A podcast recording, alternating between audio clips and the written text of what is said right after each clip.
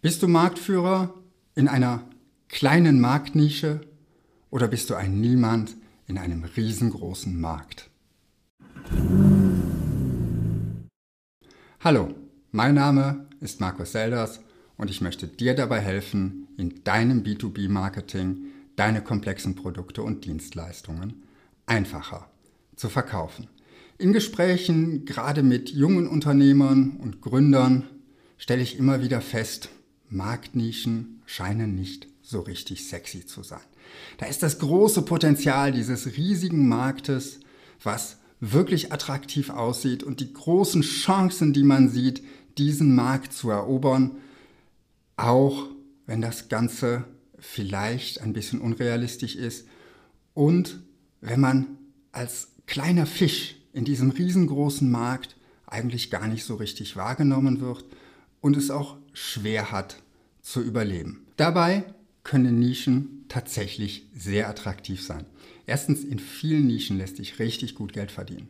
Zweitens, wenn du in einer Nische bist, kannst du deine Energie, dein, deine Mittel viel, viel besser fokussieren und damit viel mehr erreichen. Schau dir dazu mal mein Video Flutlicht oder laserscharfer Fokus an. Das verlinke ich dir hier unter diesem Video. Und drittens, und das ist das Thema, worüber ich heute mit dir sprechen möchte, in einer Nische kannst du es viel einfacher und viel schneller schaffen, Marktführer zu werden. Und wenn du es schaffst, ernsthaft behaupten zu können, dass du in deiner Marktnische der Marktführer bist, in deinem Nischenmarkt sozusagen der Größte bist oder vielleicht der bist mit den meisten Referenzen, dann hat das ganz konkrete Vorteile für dein Marketing. Erstens, Marktführer zu sein, strahlt eine unheimliche Stärke aus. Das heißt, deine Kunden werden dir vielleicht viel eher vertrauen, dass du das, was du behauptest, auch schaffen kannst. Sie werden dich als den Besten wahrnehmen, weil sonst hättest du es nicht an die Spitze deiner Nische geschafft. Und schließlich, im Zweifel werden sich Kunden eher für den Marktführer entscheiden, als für einen völlig unbekannten Anbieter, von dem sie noch nie gehört haben. Zweitens, wenn du Marktführer in deiner Branche bist, profitierst du automatisch vom Branchenwachstum oder vom Wachstum deiner Nische.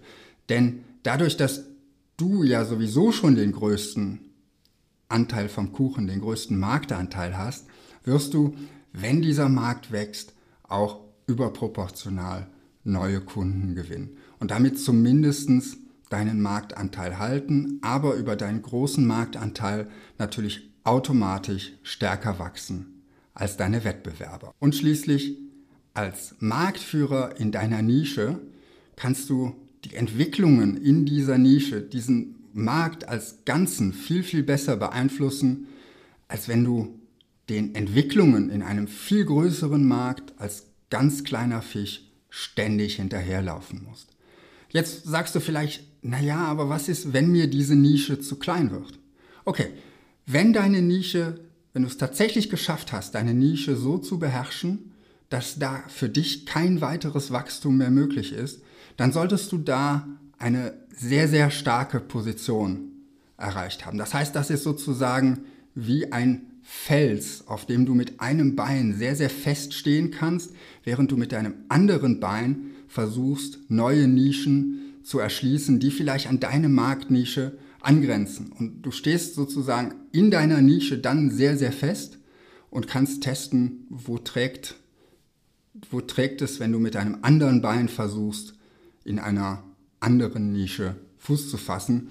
Im Vergleich zu, wenn du gleich auf den großen Markt gehst, hast du eben dieses spitze, dieses solide Fundament nicht, sondern musst gucken, dass du möglichst schnell und mit einem relativ hohen Risiko irgendwo Fuß fassen kannst.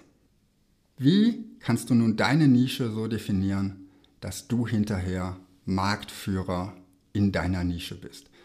Nehmen wir als Beispiel ein Unternehmen, das Software für Handwerksbetriebe herstellt. Du vertreibst also Software für Handwerksbetriebe, bist aber in diesem ganzen großen Markt für Handwerksbetriebe in diesem heterogenen Markt eher ein kleiner Fisch. Aber vielleicht gibt es besonders viele Elektrotechnikbetriebe, die deine Software einsetzen. Dann könntest du also sagen, okay, wir schränken die Branche ein auf Elektrotechnikbetriebe.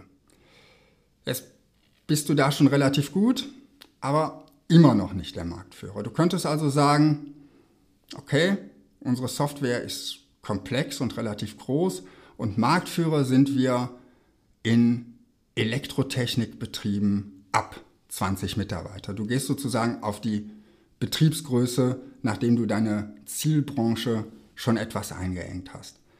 Jetzt könnte es sein, dass das vielleicht immer noch nicht reicht oder dass dieses, diese Möglichkeit nicht greift. Dann könntest du zum Beispiel sagen, wir gehen nach einer Anwendung der Software, also nach einem bestimmten Anwendungsgebiet. Zum Beispiel, wir sind Marktführer in der Software für Elektrotechnikbetriebe, die damit automatische Kalkulationen für komplexe Hausautomationsprojekte machen.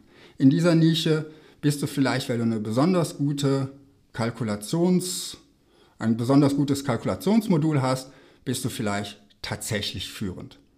Du könntest es aber auch regional eingrenzen, dass du vielleicht gar nicht der Marktführer in ganz Deutschland bist, sondern nur der Marktführer in NRW, weil du sagst, wir haben eine besondere Nähe zu unseren Kunden und deshalb haben wir in NRW die meisten Elektrotechnikbetriebe als unsere Kunden.